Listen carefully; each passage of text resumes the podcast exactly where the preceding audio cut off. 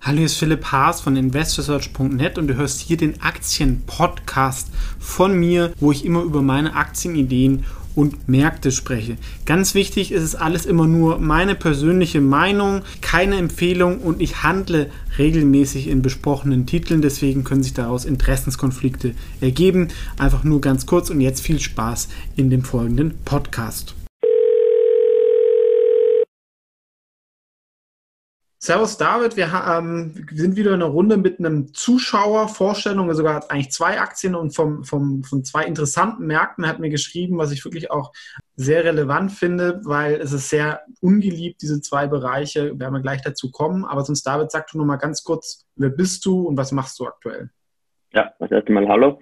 Also mein Name ist David Waschnik, ich bin 20 Jahre alt, komme aus Österreich und arbeite für eine deutsche Vermögensverwaltung Privat beschäftige ich mich mit Aktien beziehungsweise Branchen abseits der ausgetretenen Pfade. Und ja, und ich betreibe halt auch noch meine Webseite nebenbei www.deepvalue.com und wie der Name schon sagt, also es geht darum, dass du halt nach Aktien Ausschau hältst, die deutlich unterbewertet sind. Mhm. Ja. Und es ist halt immer so, weil es gibt ja Aktien, die sind sehr, sehr lange unterbewertet. Das ja, da glaube ich, so dieses, dieser Fehler, oder das heißt Fehler, dass man halt dann auch das vom Timing halt oft dann richtig erwischt. Ne? Weil genau. wenn wir irgendwie in Russland schauen, da gibt es Firmen mit irgendwie Zweier, KGV oder China oder Dreier. Das bringt mir halt oft nichts, halt, wenn es halt zehn Jahre so bleibt. Es gibt keine Dividende und irgendwann haut der ähm, Gründer mit dem Cash weg. Ne? Also das ist, äh, wie achtest du dann auf Katalysatoren? Ja, genau. Also das muss ich noch erwähnen, ich achte halt sehr darauf, dass du einen Katalysator hast. Mhm. Also etwas, was die Lücke zwischen Preis und Wert schließen mhm. kann, weil, wie du sagst, eine Aktie kann ewig billig bleiben. Da mhm. gibt es unzählige Beispiele dafür und ja, es sind eine Value Trap und ja, ich glaube, jeder hatte schon mal eine mhm. Erfahrung damit ja. und ja, es ist, du denkst ja, sie muss steigen, sie muss steigen, aber sie steigt halt nicht. Also du brauchst schon einen Trigger oder einen Katalysator, was möglicherweise die Lücke schließen kann. Genau. Und das erste, worüber wir ein bisschen reden wollen, sind Tankeraktien. Äh, genau. Ja sehr größere, zum Beispiel ähm, verschiedene werden. Ich habe irgendwie die Euronav mal irgendwie vorgestellt, ähm, was ja auch dann kurzfristig plötzlich regnet das Geld rein, aber es ist einfach sehr, sehr zyklisch, ne, wie diese Tankerraten sind. Ja. Sonst, ähm, du wolltest so ein bisschen über diese Marktdynamiken reden und dann auch noch eine ähm, interessante Aktie da in dem Bereich vorstellen, die nicht die Euronav ist. Genau, ja. Also vorweg einmal, Tanker sind extrem zyklisch mhm. und sie sind eigentlich nicht vorhersehbar. Also wenn jetzt einer herkommt und sagt, er kann den Discounted Cashflow berechnen, das ist alles gut und schön, aber das Problem ist, die Tanker, die werden, sind, da gibt es so viele schwarze Schwäne und so viele Inputfaktoren, dass es eigentlich nicht möglich ist, genau zu sagen, wohin die Reise geht. Man kann halt nur versuchen, den Tanker möglicherweise extrem günstig mhm. beziehungsweise unter dem Wiederbeschaffungswert zu kaufen und so von einem asymmetrischen Chancen-Risikoprofil zu profitieren. Weil aktuell ist es zum Beispiel so, dass schon sehr viel Negatives eingepreist ist bei den Tankaktien und jetzt, wenn was Positives kommt, könnte das halt zu mhm. entsprechenden Kursanstiegen führen. Wenn du sagst, negatives eingepreist, weil im März oder April sind die Tankerraten ja durch die Decke gegangen. Die werden ja oft auch nicht lange festgelegt. Ne? Das ist dann irgendwie ja. für eine Route, das sind dann irgendwie sechs genau. Wochen und danach wird wieder neu verhandelt. Also deswegen sagst du auch, man hat ja eigentlich keine Ahnung, wie in sechs Monaten da die Umsätze oder Gewinne sind. Das mögen natürlich viele Investoren nicht. Aber wenn du sagst, warum kamen es die Tankerradaktien wieder so runter? Der Ölpreis hat sich natürlich stabilisiert. Ähm, wenn du sagst, negatives eingepreist, was sind so die Themen dazu? Also kurz einmal kurzer Hintergrund. Tanker-Aktien sind eigentlich seit 2008 in einem Bärenmarkt. Also mhm. seit 2008 haben Tanker nur Geld verbrannt, weil vor 2008, das war halt so, 2002 ist China der World Trade Organization beigetreten. Das halt, hat halt einen extremen Bullenmarkt bei allen Rohstoffen verursacht, darunter auch Tankern. Natürlich hat dann jeder Tanker gebaut, weil ja, das Geld war billig, die Nachfrage war groß und es ist eine extrem fragmentierte Industrie. Das heißt, wenn der eine Tanker baut, baut auch der andere Tanker. Da gibt es keinen Big Player, der den Markt irgendwie kontrollieren würde oder könnte.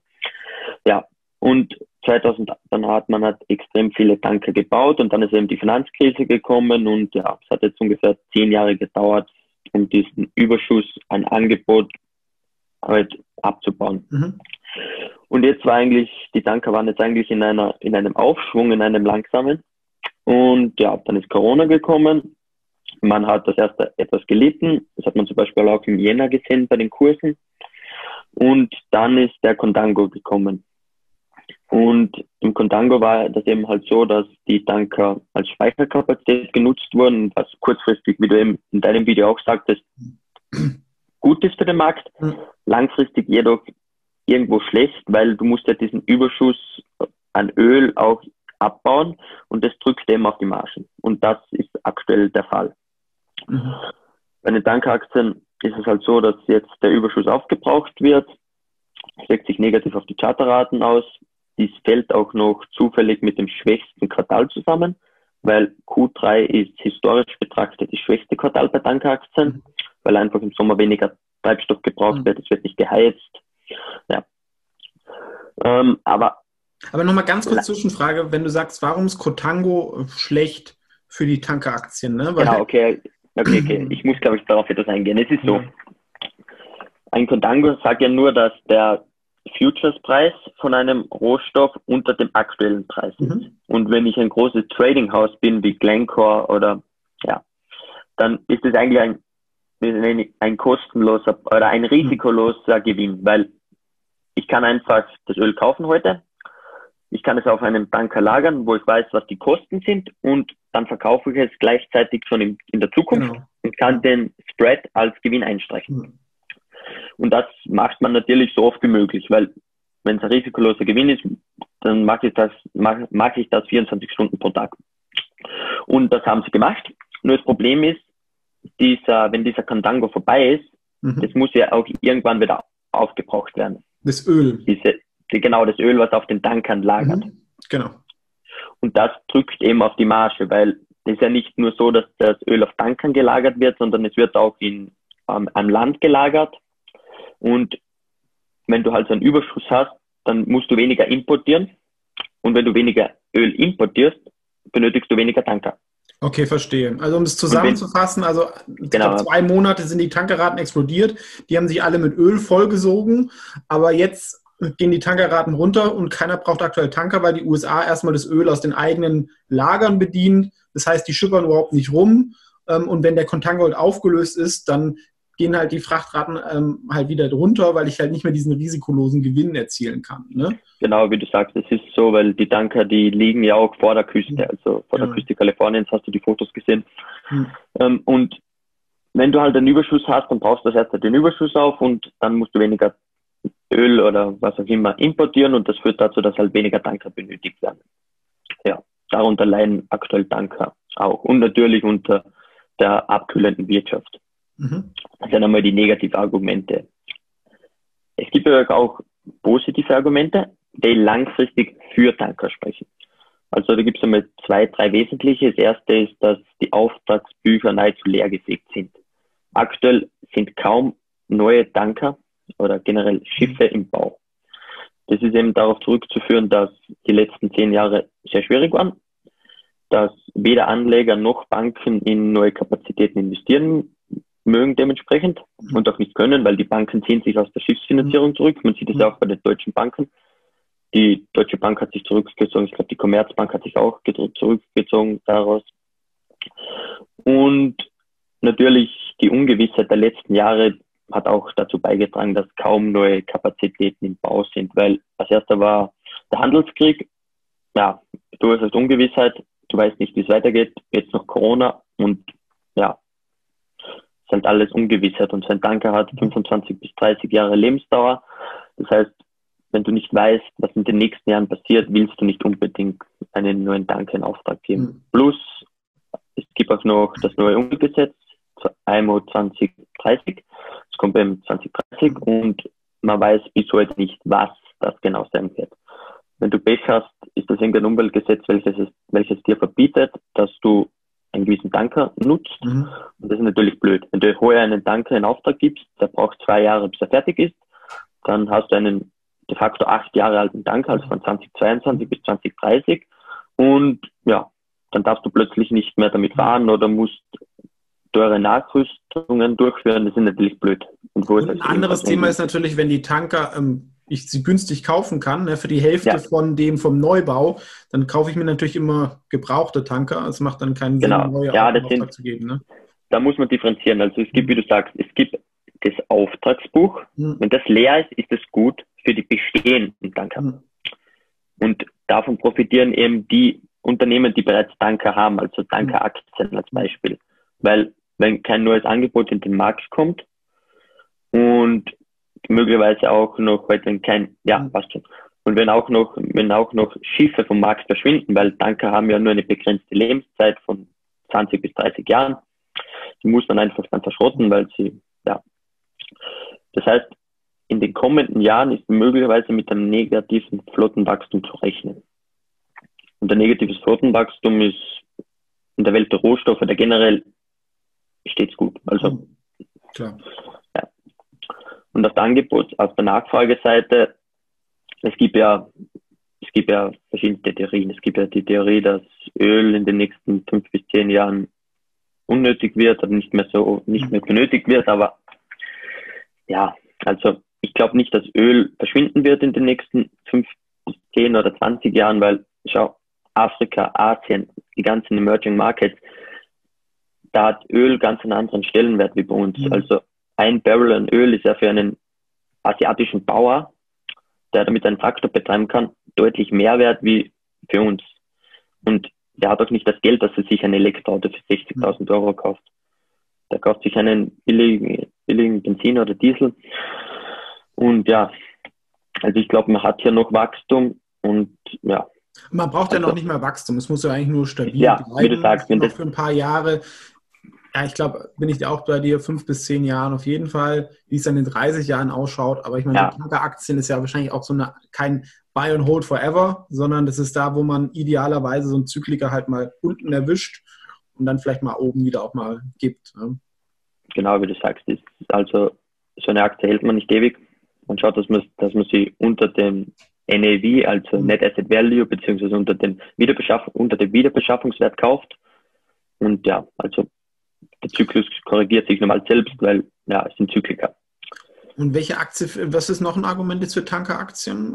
Ähm, ein weiteres Argument ist natürlich OPEC, hm. weil OPEC war seit, oder ist seit März ein großer Verlierer. Sie haben einfach extrem zurückgeschraubt bei der Produktion, um die Preise auf plus 40 Dollar zu stabilisieren. Und ja, man kann jetzt glauben, was man will, aber ich bin nicht der Meinung, dass OPEC das ewig aufrechterhalten wird, weil warum sollten sie, warum sollten sie die amerikanische Ölindustrie de facto subventionieren, welche eigentlich mit ihnen konkurrieren, wenn sie halt Produktionskürzungen verzeichnen. Das ergibt ja keinen Sinn. Also ich glaube, dass die langsam aber doch die Produktion wird aufnehmen werden. Und wenn mehr Öl aus halt aus dem Mittleren Osten kommt. Ja. Genau, ja. Dann führt es das dazu, dass du halt, dass auch mehr Tanker benötigt werden.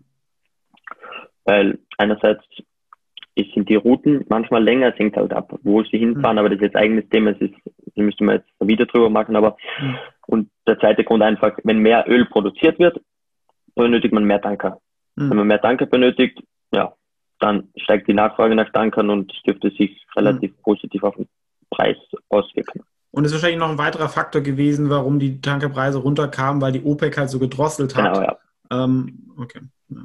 Das ist ein weiteres Argument dafür. Und was ist jetzt für dich die spannendste Aktie in, oder eine spannende Aktie in dem Bereich und ähm, warum? Also eine spannende Aktie ist für mich aktuell, aktuell Scorpio Tankers. Die sind im Produkt- und Tankersegment tätig. Das ist einfach, die transportieren einfach raffinierte Produkte. Ähm, raffinierte, zum Beispiel Öl, heute nicht Öl, Blödsinn, Benzin, Diesel, Kerosin mhm. und ja, das, und aktuell sind die halt extrem ausgebombt. Also ich glaube, bei Scorpio ist aktuell die meistgehasste Aktie mhm. im Sektor. Es gibt Gründe, die dafür sprechen, die berechtigt sind. Sie haben halt Verbesserungen durchgeführt in den letzten Jahren. Aber sie sind eben auch die einzige große Produktentankeraktie. Mhm. Also wenn du eine Aktie shorten willst, musst du Scorpio Denker shorten, weil es einfach keinen anderen Kandidaten gibt. Also vielleicht noch ganz kurz für die Leute, die es nicht verstehen. Es gibt zwei Arten von Tankeraktien. Es gibt die, die Rohöl machen, ja, was glaube ich dann eine Euronav oder so diese ganzen genau, ja. US-Klassen, diese Riesentanker, die man kennt. Und es gibt die, die dann dieses raffinierte Produkt, also die einschiffen es dann zur Raffinerie hin, irgendwie wie heißt es dann, Corpus Christi in den USA, da wird es raffiniert zu Kerosin, Benzin, ja. Diesel etc. Und dann wird es halt auch wieder weiter verschifft und da braucht man dann diese Produkttanker und die sind ein bisschen komplexer, ne? weil ähm, da soll es keine Verunreinigungen geben etc. Ja, also es geht darum, die Produktentanker haben eigentlich eine Beschichtung, damit sie eben das raffinierte Produkt nicht verunreinigen und dadurch halt Schäden entstehen, während der Rohöltanker keine Beschichtung hat, weil beim Rohöltanker ist ja eigentlich egal, weil das Produkt ist, muss ohnehin noch weiter verarbeitet werden. Und das ist eigentlich der wesentliche Unterschied zwischen Produktentanker und Rohöltanker. Ja, um jetzt wieder auf Scorpio, Scorpio zurückzukommen, die notieren aktuell, ich glaube, zu weniger als 50 Prozent der Wiederbeschaffungskosten. Mhm. Sie haben die größte Flotte, sie haben die neueste Flotte. Das heißt, sie brauchen auch in den nächsten zehn Jahren keine neuen Schiffe kaufen, mhm. was ein großer Vorteil ist, weil ich kann den ganzen Gewinn, den sie möglicherweise erwirtschaften, ähm, in Aktienrückkäufe und Dividenden mhm. reinvestieren, weil die Flotte ist, das durchschnittliche Flottenalter ist 4,4 Jahre mhm. und damit liegt man, glaube ich, bald beinahe zehn Jahre unter dem Durchschnitt. Mhm. Das heißt, man kann diese zehn Jahre nahezu, da kann man, ist eine Sonderkonjunktur für mhm. die Tankerfirma mhm. de facto. Ähm, wie schon gesagt, sie haben die größte Flotte und es hat auch noch der, ähm, ein weiteres Argument ist, dass der Chairman, mhm. der Robert Buckby, hat Call-Optionsscheine gekauft. Mhm. Also er hat sich das Recht gesichert, dass er im Januar 2021 und im Januar 2022 für einen gewissen Preis ähm, eine gewisse Anzahl an Aktien kauft. Mhm. Und verblüffenderweise wurde auch dies von vielen in der Industrie oder von Analysten als negativ aufgefasst. Mhm. Was, ja, ich habe genau gleich geschaut, weil er nimmt Geld in die Hand, was er de facto komplett verlieren kann mhm. und wettet darauf, dass die Aktie steigt. Oder er setzt halt darauf, was da dann kann, kann man wetten sagen. Mhm. Und das ist eigentlich sehr optimistisch, weil ja, er sitzt am Puls der Zeit, er weiß, was passiert ungefähr und man wird jetzt nichts Blödes machen. Die Firma wird nichts Blödes machen, was den Kurs also Wir haben den größten Anbieter, wir haben den mit der neuesten Flotte, die man eigentlich zu 50 Prozent ähm, unter dem Neuwert bekommt. Ne? Also ja. wie wenn man jetzt Immobilie, wo sagen wir, das Haus kostet 500.000, genau. man kriegt es für 250.000. Wir haben erstmal keinen Cash-Outflow. Ähm, was ist so der erwartete Gewinn? Wir haben ja vorher diskutiert, ist schwer zu schätzen, aber jetzt für dieses Jahr, das, es gibt ja zwei Sachen, wo man rangehen kann. das eine ist der Substanzwert und das andere ist jetzt der Ertragswert, was ja auch jetzt gerade, wenn man Richtung Dividende und Aktienrückkäufe ähm, denken, weil die anderen Tankeraktien schütten ja auch viel aus. Was ist das ungefähr? Genau, also ist, Scorpio hat im ersten Halbjahr 2020, ich glaube, über 200 Millionen Dollar an Gewinn erzielt. Mhm und aktuell notieren die, ich glaube, bei 700 Millionen. Aber ja, also selbst wenn sie jetzt, jetzt keinen Gewinn mehr machen im zweiten Halbjahr, wäre es ein Dreier ihrer KGV, sowas. Ist relativ un, also sie haben schon mal die Q3-Zahlen veröffentlicht mhm. und die sind, oder nicht veröffentlicht, aber die Chartraten haben sie mhm. veröffentlicht und da sieht es aus, als würde man auch hier Break-Even machen und Q4 ist historisch betrachtet das stärkste Quartal mhm. bei Produktentankern. Also wenn man auch hier noch einen Gewinn erzielen sollte, ich glaube, dass man mit diesen 200 mindestens rechnen kann. Hm, okay. Aber die Frage, Schulden, aber das ist natürlich trotzdem schon ein netter Ertragswert, also um drei. Ja, Schulden haben sie natürlich ja. etwas mehr wie die Konkurrenz, aber ja. dafür haben sie halt die neueste Flotte. Ja. Das gleicht sich vielleicht irgendwo aus. Da wollen wir es vielleicht gar nicht zu lang werden, äh, werden lassen. Das ist natürlich ja alles überhaupt keine Empfehlung, muss immer jeder selber seine Arbeit reinstecken. Ja. Aber wer sich, sage ich mal, für einen, einen gehassten Sektor interessiert, ähm, auch ein bisschen All Economy will, der kann sich mal Scorpio Tankers anschauen. Ähm, Wikifolio ist, glaube ich, nicht handelbar. Aber ich habe geschaut, die nächste Aktie, die du jetzt vorstellst, auch zum interessanten Thema, ist auf Wikifolio ja. handelbar. ist für mich immer so ein bisschen wichtig, weil ich auch viele ähm, Wikifolios verwalte. Aber gut, im Nebenwerte-Depot oder sowas können natürlich sowas auch mal reinhauen. Ähm, also gerade so finde ich so zur Beimischung, also wirklich so Deep Value auch ganz interessant, weil es halt oft auch nicht so mit dem normalen Wirtschaftszyklus so viel dann zu tun hat, ja, weil es oft dann ja, so Stories sind. Ja. Da ist dieses das nächste Thema, Thema ist. Uran. Ja? Da denken die Leute, ja, also, oh Gott, Atomkraft, das ist doch auch tot. Ja? Ähm, aber ja, es wird vielleicht jetzt nicht mehr so in Europa nichts mehr gebaut, USA, aber in Asien bauen sie noch ein paar und ähm, die bestehenden Kraftwerke brauchen natürlich auch weiterhin Uran. Ne? Und es gibt ja sogar mal auf Netflix gab es eine von Bill Gates eine Show, das gab es auch Forschungen, dass man so Mini-Nuklearkraftwerke macht, die absolut sicher sind, die nicht explodieren können, weil sie sich dann selber abschalten. Vielleicht passiert da auch nochmal was. Ne? Genau, also wie du sagst, Uran ist wohl der meistgehasste Sektor, weil es ist ja nicht mehr so, dass er out of favor ist. Er wird ja wirklich gehasst. Also wenn du jemanden fragst, was er von Uran hält, das erste, an was er denkt, ist Atombomben, Fukushima mhm. und ähm, Tschernobyl. Das sind einmal die ersten Sachen, die dir einfallen, wenn du an Uran denkst. Mhm. Und verblüffenderweise ist Uran ein Wachstumsmarkt. Seit 2018 mhm. ist es wieder ein Wachstumsmarkt. Also es war ja 2011 war ja die Atomkatastrophe in Fukushima. Mhm. Und als Folge dessen haben dann die Japaner mal alle Reaktoren vorübergehend stillgelegt. Die Deutschen haben auch die Reaktoren stillgelegt. Und das hat natürlich auf die Nachfrage gedrückt. Und Ganze wurde noch dadurch verschlimmert, dass die Japaner von, die hatten vor der Krise 54 Reaktoren. Von diesen 54 Reaktoren sind nur, haben sie 21 stillgelegt. Mhm. Neun sind wieder in Betrieb gegangen und die restlichen sind in, in Standby aktuell. Das heißt, man kann sich das so vorstellen. Japan war der drittgrößte, hatte die drittgrößte Nuklearflotte der Welt. Mhm. Und man hat plötzlich über Nacht die gesamte Flotte stillgelegt. Mhm. Das ist so, als würde jetzt Europa sagen, wir brauchen ab morgen kein Öl mehr. Mhm. Das hat natürlich extrem auf den Preis gedrückt. Und noch dazu hat man ja bei Atomreaktoren haben wir ein relativ großes Inventar. Und wenn du mal mehr wie 50 Prozent deiner Flotte komplett vom Netz nimmst, und de facto für immer, weil die 21 Reaktoren kommen ja nicht wieder zurück und die restlichen stehen ja auch noch still, dann fängt man halt irgendwann damit an, dass man auch dieses Inventar abbaut. Weil das ist ja Working Capital und mhm. man will ja nicht Unmengen an Kapital binden. Mhm. Und das ist eigentlich seit 2016 zurück in den Markt geflossen, was natürlich wie ein Damoklesschwert über dem Sektor hing oder noch immer hängt, weil ja. Also vielleicht noch zur Wiederholung. Also es wurden, Reaktoren wurden abgeschaltet, die hatten auf Lager viel Uran. Was machst ja. du mit dem Uran? Du verschiffst es zu dem anderen ähm, Kraftwerk, die das dann verfeuern. Ne? Genau, und das ist halt, es fließt ja zurück in den Markt und das mhm. wirkt halt, wirkt, ist halt wie ein zusätzliches mhm. Angebot. Mhm. Ja, und das drückt eigentlich auf den Markt bis heute. Aber im Jahr 2020 haben sich ein paar interessante Entwicklungen ergeben, ein paar potenzielle Katalysatoren. Es ist nämlich so, dass Uran von Corona extrem getroffen wurde, mhm.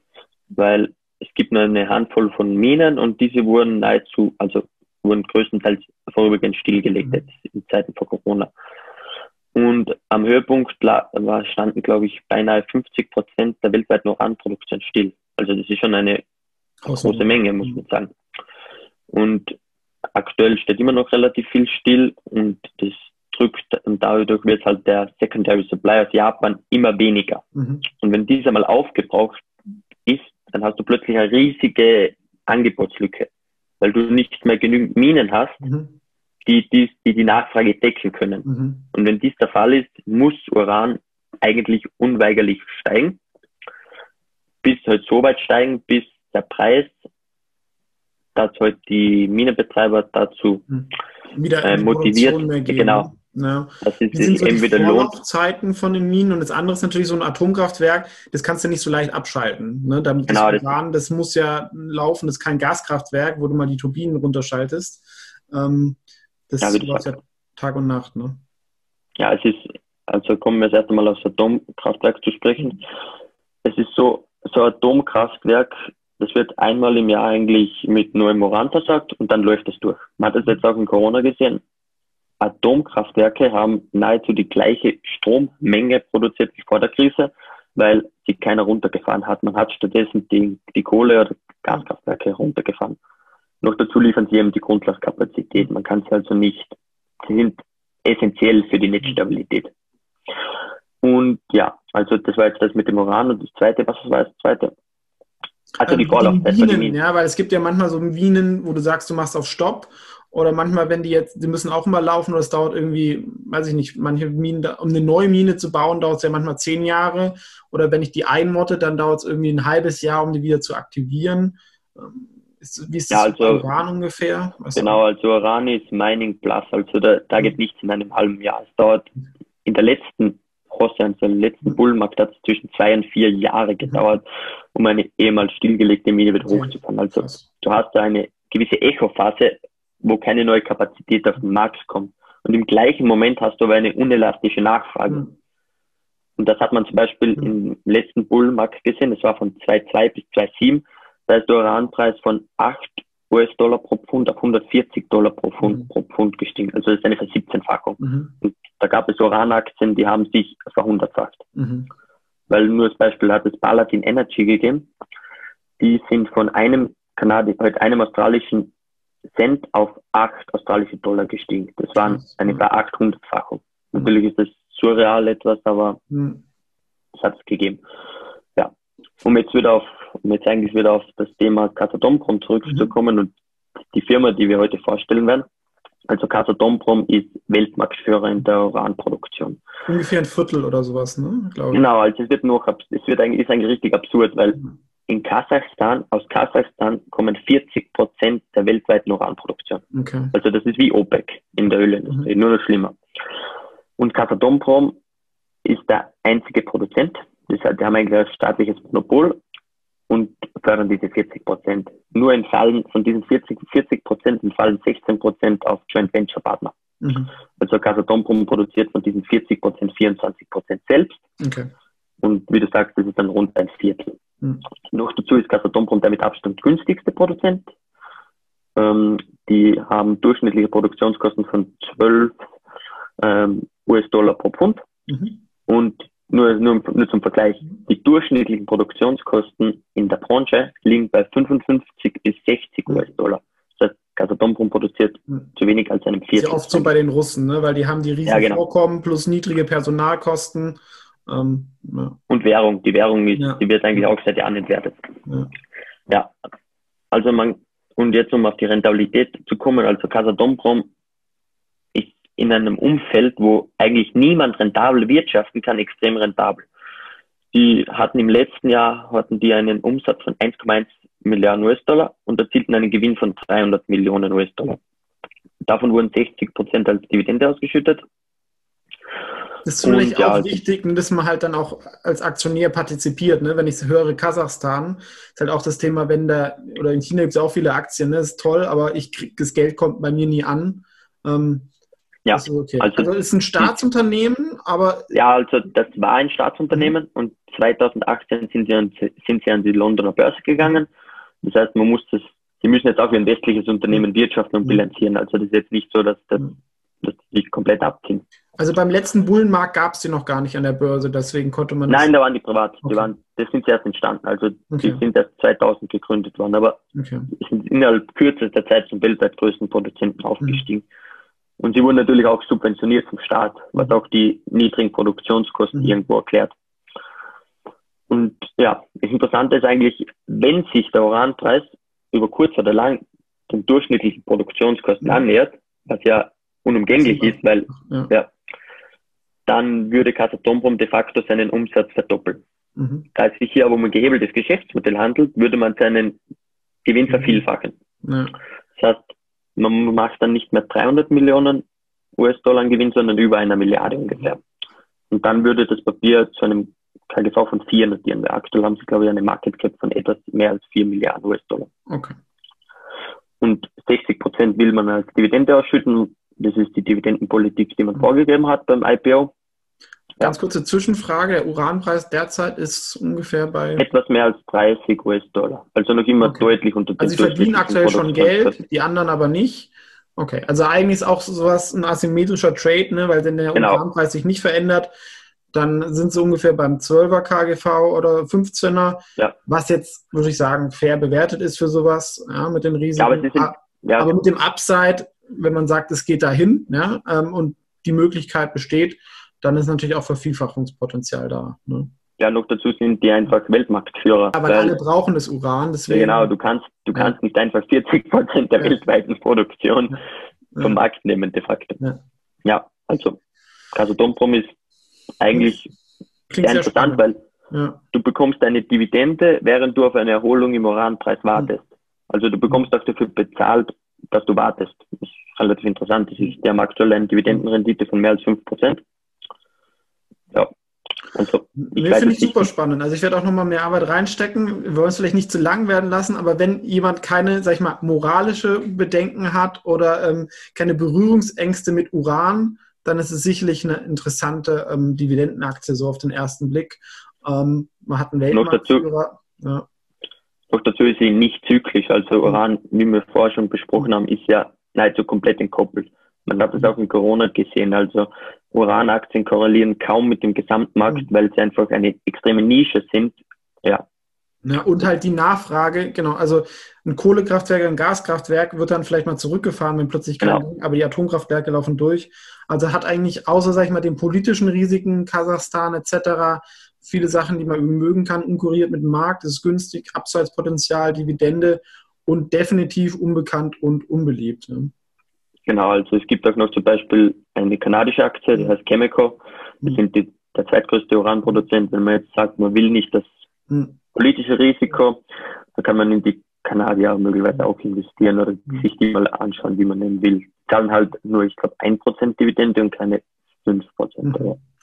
Also, kannst du nochmal den Namen gut aussprechen für die Hörer, damit ähm, sie es finden? Gerne. Also, Casa Domprom oder Kasadom.com. ich werde es uns auch ja. in die Beschreibung reintun, ja, weil das ist perfekt. Ja, also ich, ich glaube, man spricht die so aus. Also ich war sicher eine. Aber ich glaube, ja.